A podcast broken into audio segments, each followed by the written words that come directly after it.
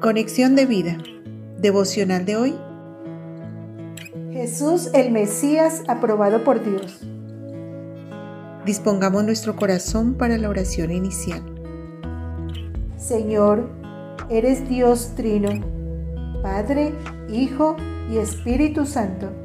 Creo en ti como mi Padre Celestial, en Cristo como tu Hijo amado, mi Señor y mi Salvador y en el Espíritu Santo, como la persona que has enviado para que yo reciba el poder y la unción para testificar de tu gran poder y amor. Eres perfecto, soberano y eterno, así que, a pesar de que mi mente finita no pueda entender muchas cosas, creo y confío en la verdad y poder de tu palabra. Amén. Ahora leamos la palabra de Dios. Hechos capítulo 2 versículo 22. Varones israelitas, oíd estas palabras. Jesús Nazareno, varón aprobado por Dios entre vosotros, con las maravillas, prodigios y señales que Dios hizo entre vosotros por medio de él, como vosotros mismos sabéis. Hechos capítulo 2 versículo 43. Y sobrevino temor a toda persona, y muchas maravillas y señales eran hechas por los apóstoles.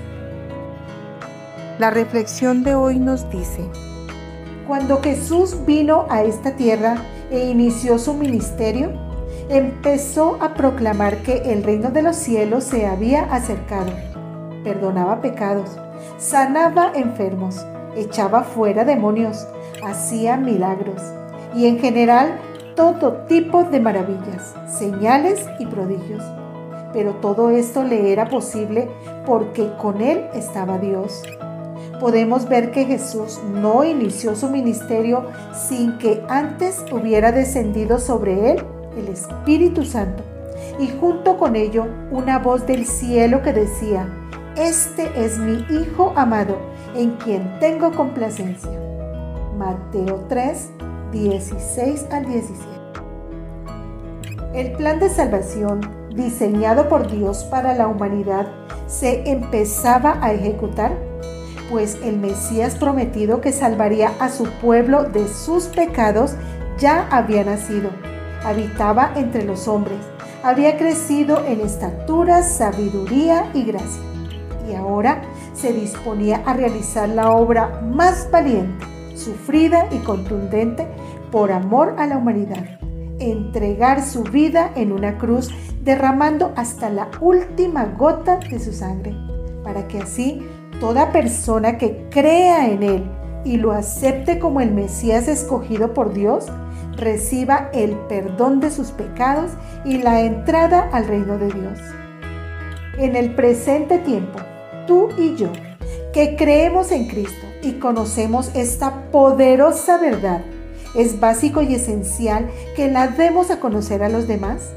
Estamos llamados a que, a través del Espíritu Santo que hemos recibido, testifiquemos con poder de aquel a quien Dios resucitó y exaltó, haciéndolo Señor y Cristo. Al igual que a los apóstoles y al mismo Cristo, Dios nos respaldará a través de muchas maravillas y señales, pues de quien predicamos es del Dios vivo. Visítanos en www.conexiondevida.org. Descarga nuestras aplicaciones móviles y síguenos en nuestras redes sociales.